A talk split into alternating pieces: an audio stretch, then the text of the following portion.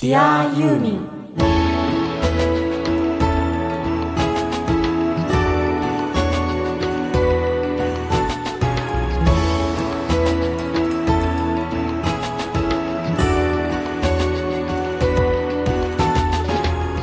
こんにちは。ユーミンの作品は僕の人生を大きく変えました。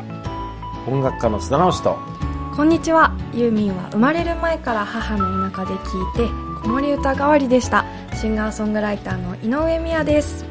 Dear ユーミンこの番組は松任谷由実さんの熱狂的ファンもそこまでではないけど一応ファンという方でも松任谷由実さんの音楽を愛してやまないファンがファンのためにお届けする音楽番組です。パーソナリティはユーミンファンのあなたです。今週も出力1ワット日本一小さなラジオ局埼玉県朝霞市のスマイル FM から世界中のユーミンが大好きな全ての人にお送りします。というわけではい。今週はなんとゲスト。ガラガラガラガラガラガラガラポンしてガラガラガラガラ。何それ？え？ガラガラってゲ何？ゲストを多彩にしていきたいからね。ガラガラポンって何？だからあのくじ引きとかでさこあこれ目の前ににこれこれこれガラガラガラガはいラガラ。ガラはいはいはいはガラガラガラガラ。なんかいろんな職業の方からうんうん。こう広げていきたいですよ、うん。だって今までは演出家映画監督、はい。それから某レコード会社うん。の社員の人、いはい。それから編集者の方はい。あと雑誌をねうん。それからあとファッション関係で、うん。あの仕事をされている方、うん。そしてなんと週末 DJ の方といろんな方がね、要するにサラリーマン代表のうん。週末 DJ の方とかいろいろ来てるわけですよ、ガラガラガラガラなんかその職業としてさこう幅的にさと思ってちょっと待って。うん。そろそろ女性がいいなほいほい。しかもなんかね職業で言うと例えば主婦の方とか。どうか今日はな、その方をお呼びしました。ったー！しかも私の今までの人生まあその音楽人生うん。にとても縁のある方でですね。私はもともとその松任谷正隆さん主催のうん。マイカミュージックラボラトリーというところに入ってですね。そこからもうポップソングに目覚めてもうん。うんう音楽が大好きになって、まあ、今があるんですけど、うん。最初中学校2年生の時うにん。ジュニアコースっていうのに入ってたんですね、うん。ジュニアコースってうん。何歳からかな小学生からうん。中学校3年生まで、そんな小さな子たちに集ってるって言わないか。やってるんだ、そう小さな子たちは子供たちメインでやってたんです。そこでクラスメートの、うん。まあ男の子のお母さんに今日は来てもらいました。つながってるね。そう。だから私にとって思い出のこう1ページをこう開いたようなうん。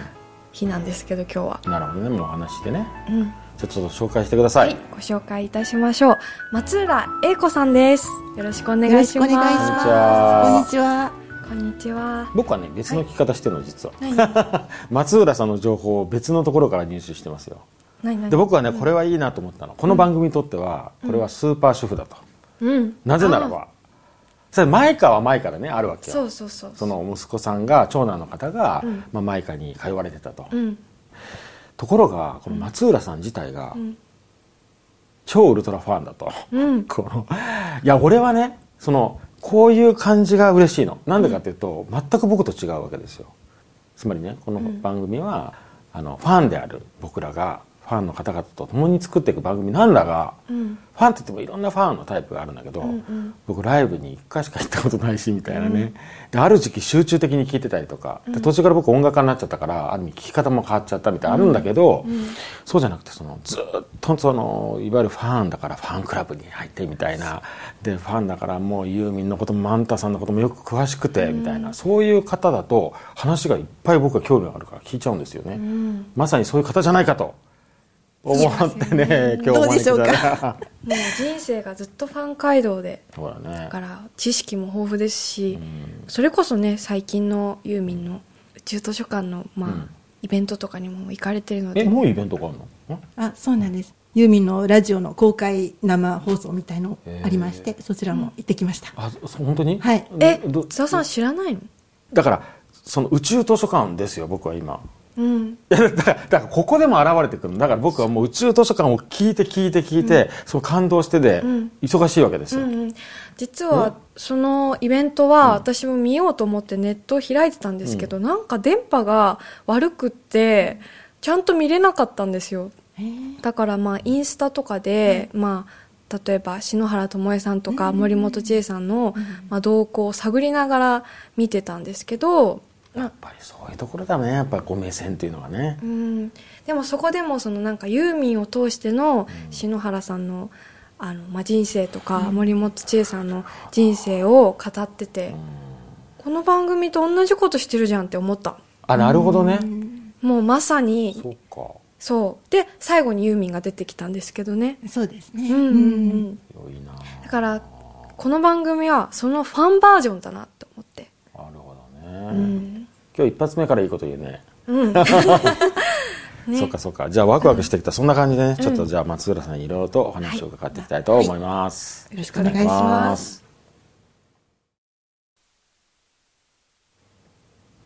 じゃあ早速僕からちょっと伺っちゃっていいですかね。はい。松浦さんね。まずあの女性なので年齢はお伺いしませんけれども、はい。ただファン歴は何年でしょうか？40年。ほらこれすごいよ。ね40年40年。そうなると一番興味が湧くのは、40年前の頃の話を聞きたいですよ最初に。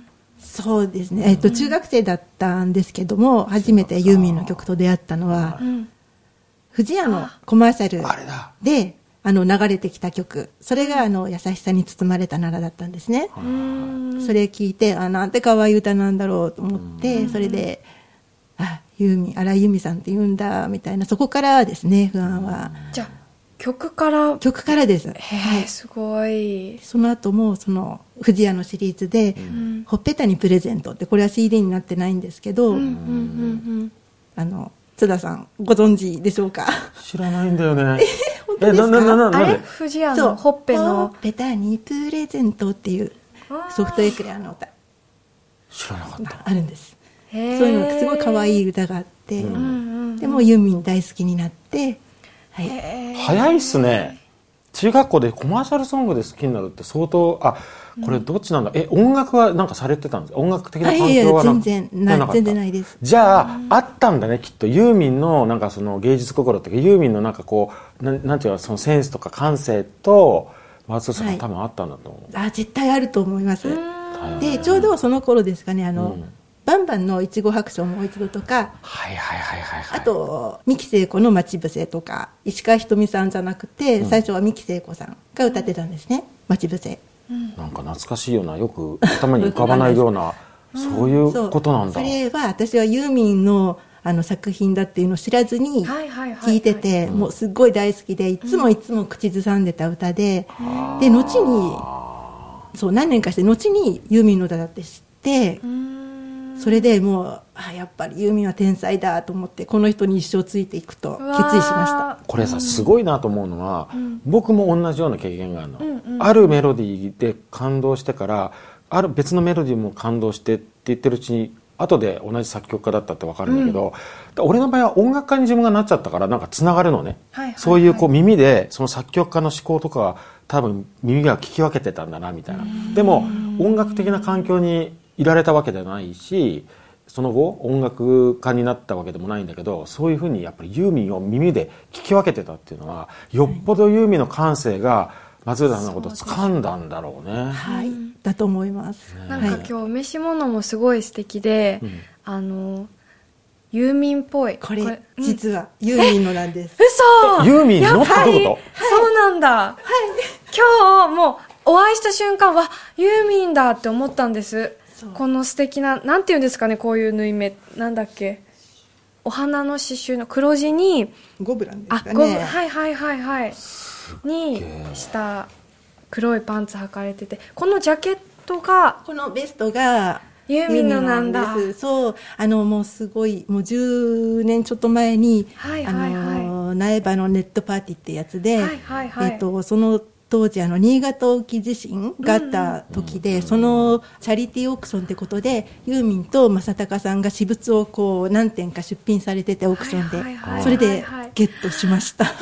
なんか今我ながらすごいって思っちゃった。だってユーミンを感じたから、やっぱりそうだったんだ。すごい素敵ですそれありがとうございます。今日初めて着てきました。あ、そうなんだ。え、すごいですね、すごいねそれって。もったいなくて着れないんじゃないですか。え、ちょっと待って待ってすごいすごい。え、ってことは、結構ある程度お金をこう出してそうです。買われたんです家族に内緒です。そりゃそうだわ。いや、でもさ、俺、なんていうのかな、今ちょっとなんか割と体が感動してるんだけど、こういうのが初めてなの。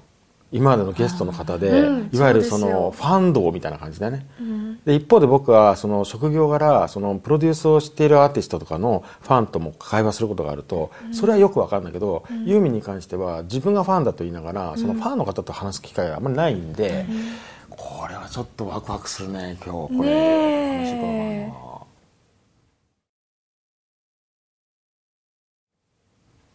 じゃあ結局ユーミンとの最初の出会いの曲となると結局じゃああれだ。優しさに包まれたらな、はい。になるわけですよね、はい、そうです。でもさそうやってさ CM 聴いてってああ好きな曲この曲好きだってやってるうちにユーミンだって自覚したのはいつ頃どんな感じだったんですか？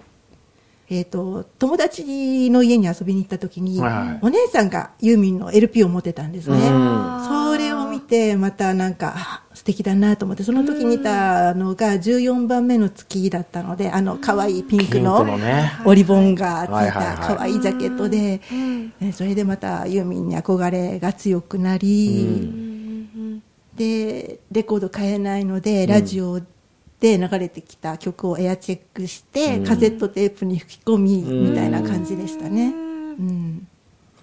そしてその後なんかだんだんだんだんこうファンとして、まず年齢が上がっていくとファンとしてもね、はい。よりこうアクティブになれるだろうから、はい。そのなんか松原さんの歴史を少しずつ聞きたいんだけど、どんどん好きになっていく。でも手元にレコードがない。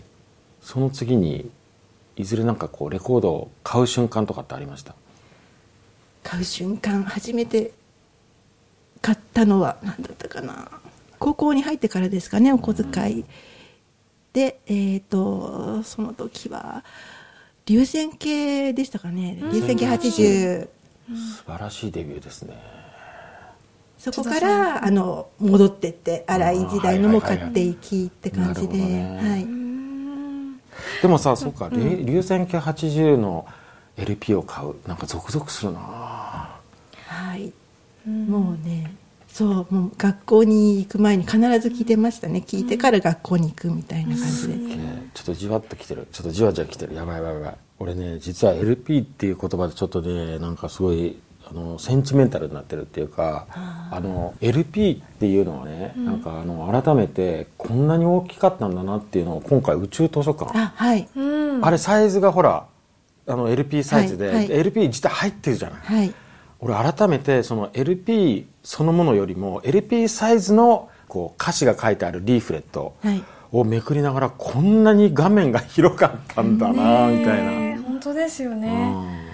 あれ私も手に取った時にでっかいからこう一個一個こうじっくり開くじゃないですか、うん。だから本当にユーミンのアルバムを聴くための時間を取って、一個一個あれをこう開いて味わう。みたいな、なんかそういう感じで作ったんだなって、そうだうね、ん。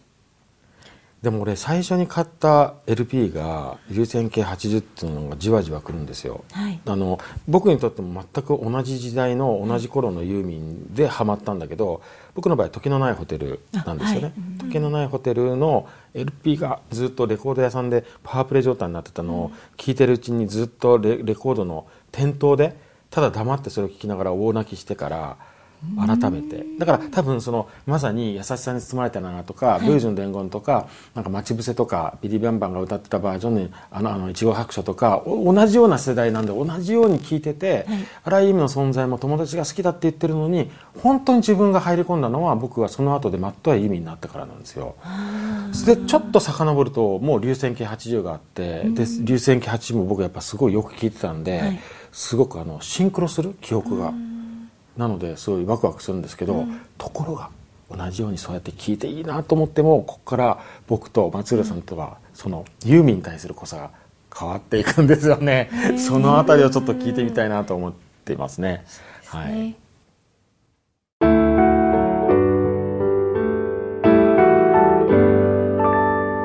ディアユーミン曲も含めてさだから俺もすごい好きなのはあの流線形80がいいですよね。やっぱりあえて選んでいただいて嬉しいんだけど、でも本当は全部全曲好きだと思うんだけど結局選べないと思うんだけどね、はい。なんすかそれ？あこれですね。実は私が着ているおベストこれがユーミンが着ているという。同じのじゃん。はいまさにそのものです。これ前に来ていただいた、うんあのマッシュホールディングスの清水さんが持ってきたものとうん。全く同じ雑誌の付録ですよね、そうそうですね。この表紙のユーミンがあのコーヒーカップ持って写ってるこのベストと全く同じもの。あれ？目の前に83年のユーミンがいる。本当すごいもの持ってますよ。GB だって。ねこれさやばい。83年ってことはまさにこの流線形80が出た年ってことですよね。そうですよね。うわうわやばい。ちょっと待ってこれはあのラジオだから皆さんにおせお見せできないんだけどね。ユーミンの写真が結構入ってて、うわ松任谷さんめっちゃ若い。ねこれ読みたいなこういう付録みたいなのっていうのは貴重だね。貴重ですよ。すごい。今持ってる人しか読めないから。大事なものですよ。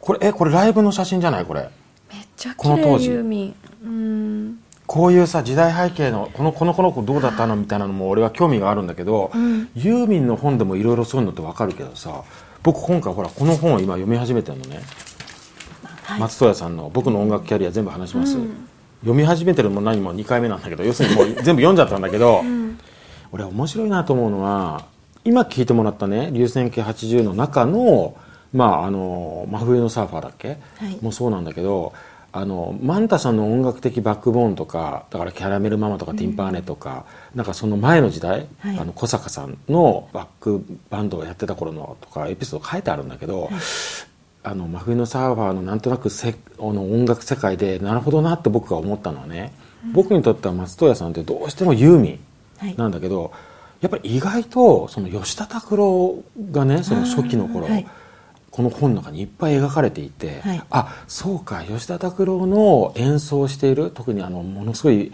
あの伝説的なでっかいコンサートとかで、はい。野外コンサートとかで演奏されてるじゃないですか、はい。あと吉田拓郎にすっごくよくしてもらったみたいなのが書いてあって、はい。そっか吉田拓郎みたいなね。例えば俺吉田拓郎の曲の中で「えー足に向かって走れ」っていう曲大好きなんだけど、はいああ下に向かって走れ。拳を握りしめてって曲なんだけどあれマントさんみたいで、はい。あなるほどなみたいな感じなのよ。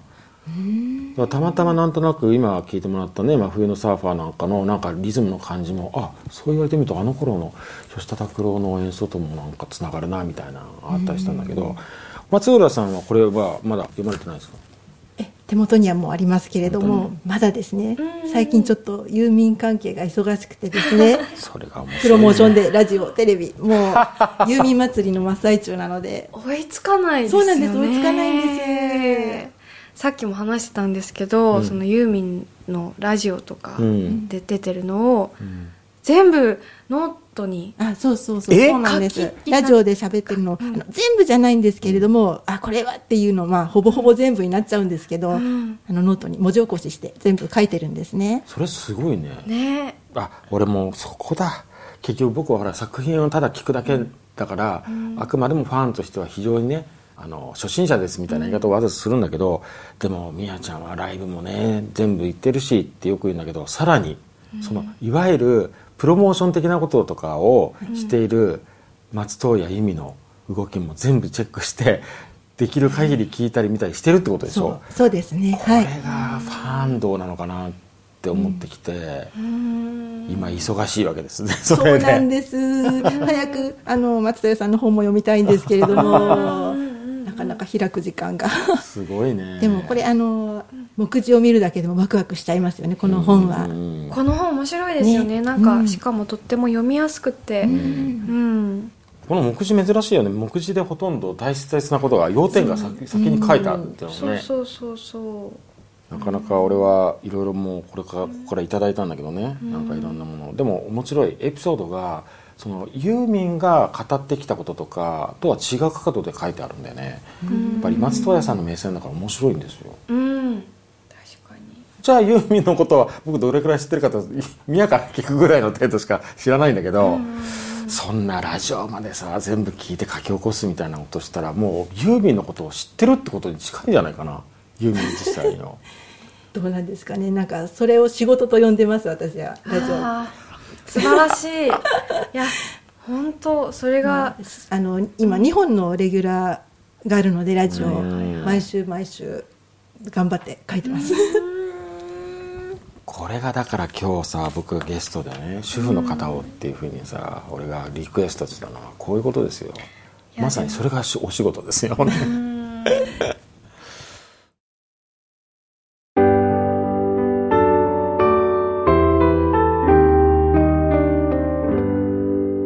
ィアユーミン。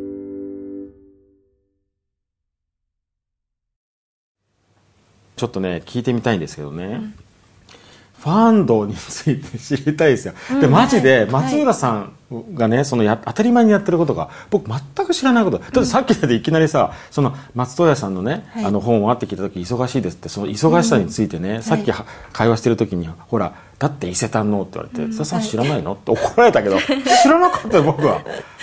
でもそれくまなく知ってるわけでしょ、すごいよな。それをでも40年続けてるわけでしょ。はい40年ですよ、どうですか？振り返ってっていう。かそうですね。でもここまであの深く追っかけるようになったのはでも実は結婚してからなんですけれども。ああそうなんだ。そうですね。結婚されたのっていつ頃ですか？24年ぐらい前ですかね。24年前、はい。そっか。ご主人はユーミンは好きなんですか？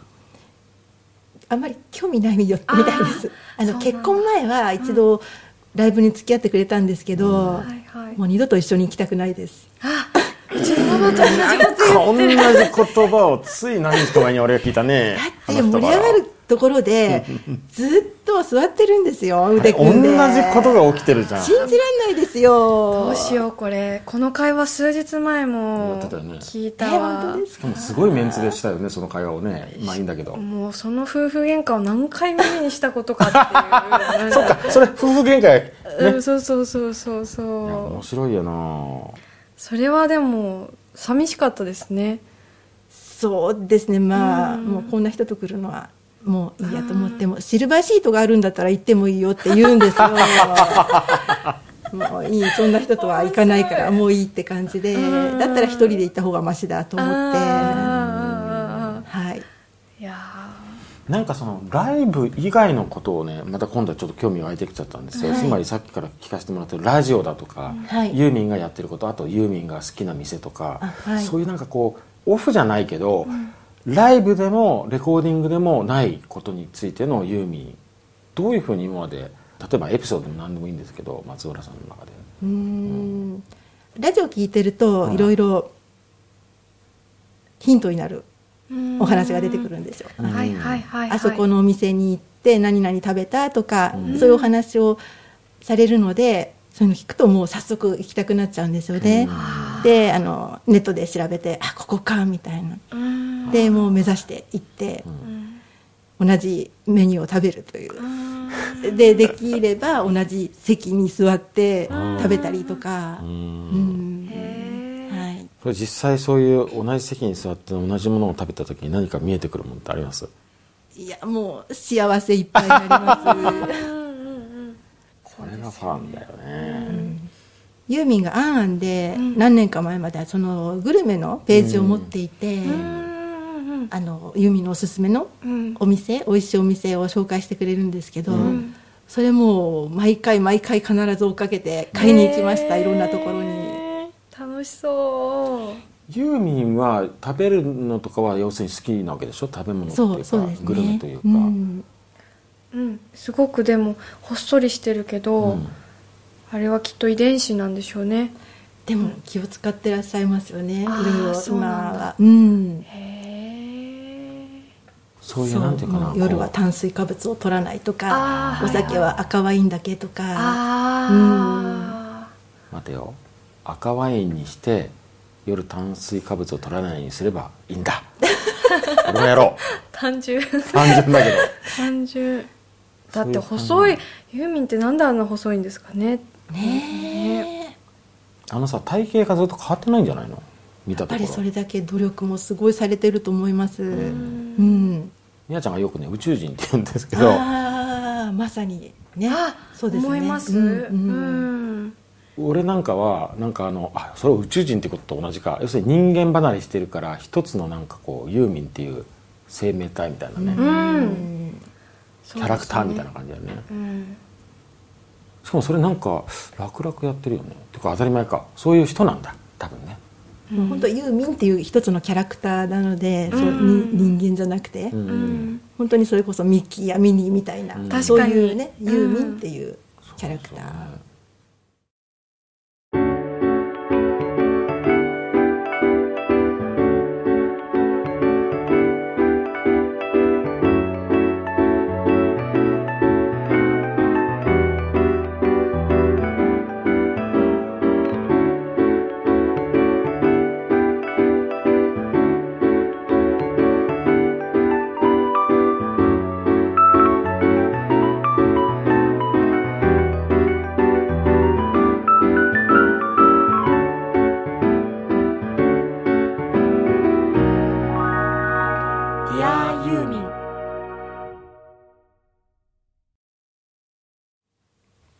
っとね曲について伺いたいんですよ松村さんに。はい。ユーミンの曲多分好きな曲もう膨大にあると思うんですけど、はい。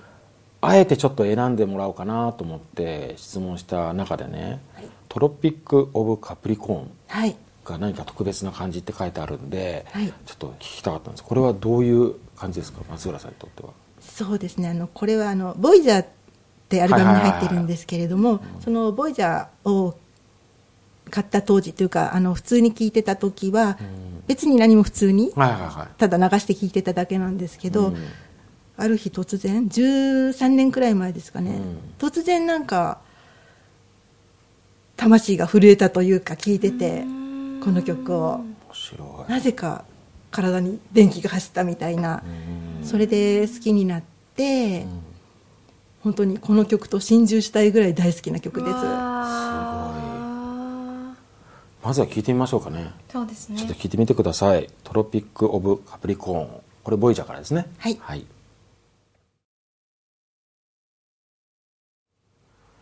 俺が興味深いのはさ、はい。結局松浦さんぐらいになるととにかくものすごい数の曲をもうくまなく聴いてらっしゃるだろうしライブでも聴いてる、感じてる、でもしかもボイジャーだから結構前じゃないですか、い。それがその13年ぐらい前ってことは結構経ってからある日突然その 曲となんか波動がこう通じてしまって、うん。これ音楽的にめっちゃ興味のある話でね。はい。だから理由なんてないと思うんですよ。そうなんです。理由がないんです。自分でもなぜそうなったのかわからないんですけどもうその日以来今ももう本当に大好きで。うんなんか俺あるような気がするのこういうものって。うんなんだろう。前に話したさ絵画でいうと僕の場合は聖母像なのね。レオナルド・ダ・ヴィンチの。それだけがなんかもうもう殻が震えるみたいな。確かに。でもなんか私もユーミンの曲って結構そういうのがあって、まあ、私の場合分かりやすいですね。子供の時は分からなかったけど、うん。ある日突然分かる。うん。多分頭じゃないってことなんですよね、そうですね。ユーミンの曲の素晴らしさって、うん。その頭で聴いてあいいねって思う曲ってありますけどそのユーミン以外の曲でね、うん。ユーミンは魂になんかこう訴えかけるものがうんありますよね、ねありますね。なんかもううん。ブルって、そうだねというかそそればっかりだっていうのが俺は謎なんだけどね。うん。魂に訴えかけるばっかりがこうずらずらっと並んでもはやえ何百曲だっけ？700曲ぐらいですか今。ですかね提供曲含めて。うん。あだってあの宇宙図書館の最初の曲。はい。じゃんじゃんじゃんじゃんじゃんじゃんじゃんって流れてきた時、うん。あ初めて聞いた時。ブルブルってなっちゃってで津田さんも気づいたらってこう鼻吸って下向いててすごかったね。俺ねちなみに、うん。今日朝起きてからずっと頭の中であの曲すごい。ずーっと流れっぱなしだね。宇宙図書館もじゃあどうですか聞かれて今回。いやー素晴らしいですよね。もう本当に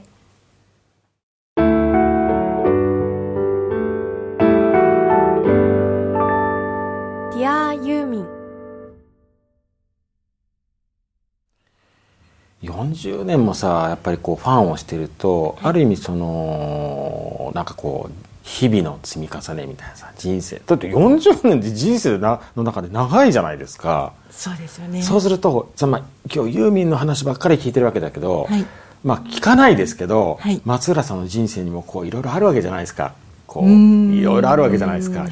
喜びだとか、はちょっと壁にぶち当たったりすごく幸せだったり切なかったりとか、うんこれ難しい質問だけど、はい。記憶の中で、はい。自分のその人生でこう例えば子供が生まれた出産だとか、結婚だとかあるじゃないですか、はい。そうするとコントラストの強い時のとそのユーミンの曲でこうシンクロするような曲ってあります？あの時にこの曲がみたいなさ、えっ、と雪月花うん。ですかね、あのちょっと暗い話になっちゃうんですけれども、はい。この雪月花が出たあたりにあの、母がちょっとあの体悪くしまして、あの亡くなってしまったんですね、もうこの曲聴くとなんかもうとても切なくて、もう悲しみにどっぷり使ってしまうって感じですかね、えでも逆にじゃあその悲しみが蘇るというよりはその雪月花で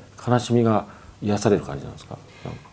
そうですね。この曲を聴くと、うん、母のことをすごい思い出して懐かしい気持ちになってもうあの心の中で母と会話したりしてます。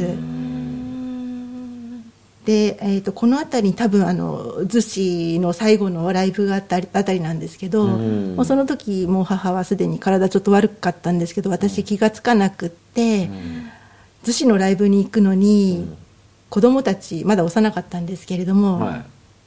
私はあの主人の両親と同居だったんですね、うん。であのちょっと主人のお母さんに預けるのは心苦しいというか、なのであの実家にちょっと遊びに行ってきますって息子たちを連れて行って、で母に息子たちよろしくねって言って私は逗子のライブにうん。5日間あったんですけど5日間もう朝行って夜夜中に帰ってみたいな感じで行ってたんですね、で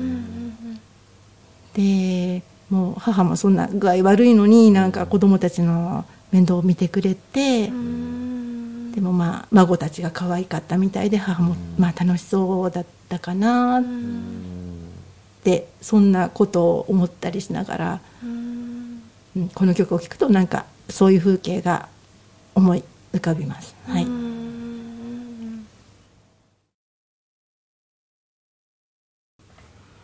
どうなんですかね。その僕とは全く違うわけですよ。ユーミンに対するファンといってもこう多分姿勢が違う、なんかもうもう少しリアリアルに知りたいですよ。その松浦さんの何毎日とかがどれだけファンなのかっていうね、普通に考えたらちょっとこれは普通じゃないかもっていうのをなんかあったら教えてほしいんですけど。えーどれが普通なんだかわかんないですけど、うん。もうとにかく朝から晩までうん。ユーミンを聴いていたいあということで、まずそっかもうあのキッチンにもユーミンのアルバム入った CD ラジカセがあり、はいはい。あとベランダのそばの部屋にも洗濯物干しながら聴ける CD ラジカセがあり寝室にもちろんあってもうどこにいてもユーミンかけてるって感じですよね。面白い。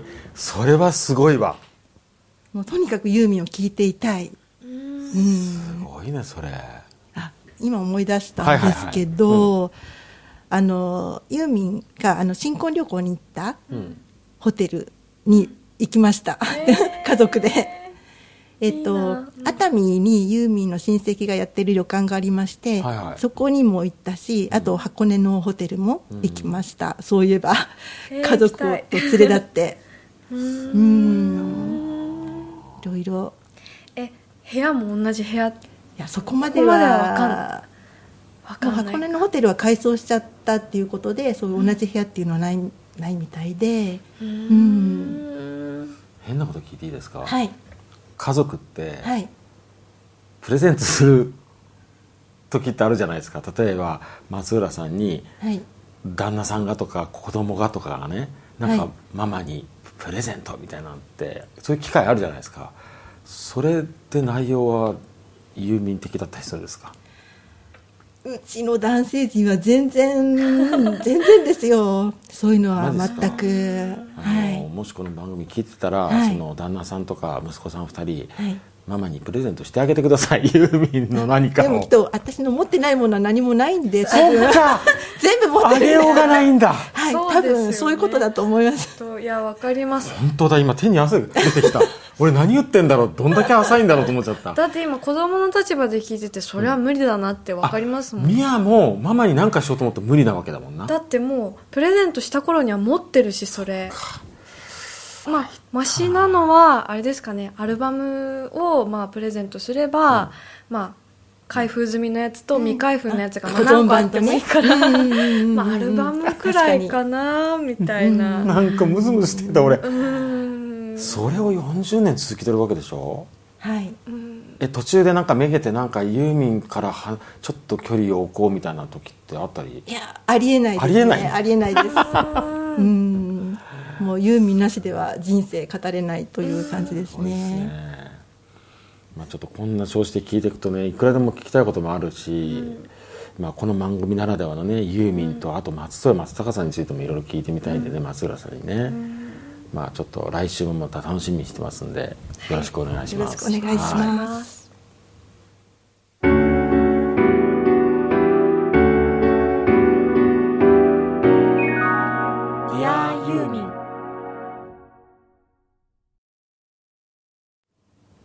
ディアユーミン今回は熱烈なユーミンファンの松浦英子さんをゲストにお招きしてきましたがいかがだったでしょうか？僕ファンっていうのやめようかなみたいな。いやいやいやみたいな、まあいろんなねファンがいるからいいんだけれど、すごいよね、あのあと印象的なのは、来週も楽しみなんだけど、やっぱりその松浦さんに俺聞きたいことがいあるからいっぱい聞きたいと思いながらも、松浦さんが話し出すとその内容はやっぱ美和ちゃんとシンクロするから美和ちゃんとの会話が弾むよね、うん。やっぱりね。そうですね。まあ考えてみれば美和ちゃんも松浦さんと同じようなタイプの方の娘なわけでね その話を好きなんよ本当です。遺ね、伝子を受け継いでますからね。ねうんまあ、また来週も楽しみにしたいなと思いますけどね。はい、えーメッセージやリクエストは Facebook にあるリスナーコミュニティページでお待ちしています。Facebook に入ってからまたは検索エンジンで Dear ユーミンと検索すると番組ページが出てきますのでそこからアクセスしてください。Facebook のアカウントがないとか、えーインターネットが苦手という方はメールでもお待ちしています。えー、radio.dear.uming.gmail.com radio.dear.yuming.gmail.com です。また、毎回の放送のアーカイブは毎週月曜日に公開されます。その聞き方も Facebook の番組ページをご覧ください。エンディングは津田直し井上宮のオリジナル曲「マザーズ」を聴きながらお別れですディアユーミンお相手は音楽家ファン初心者の綱の人。シンガーソングライターの井上美和でした。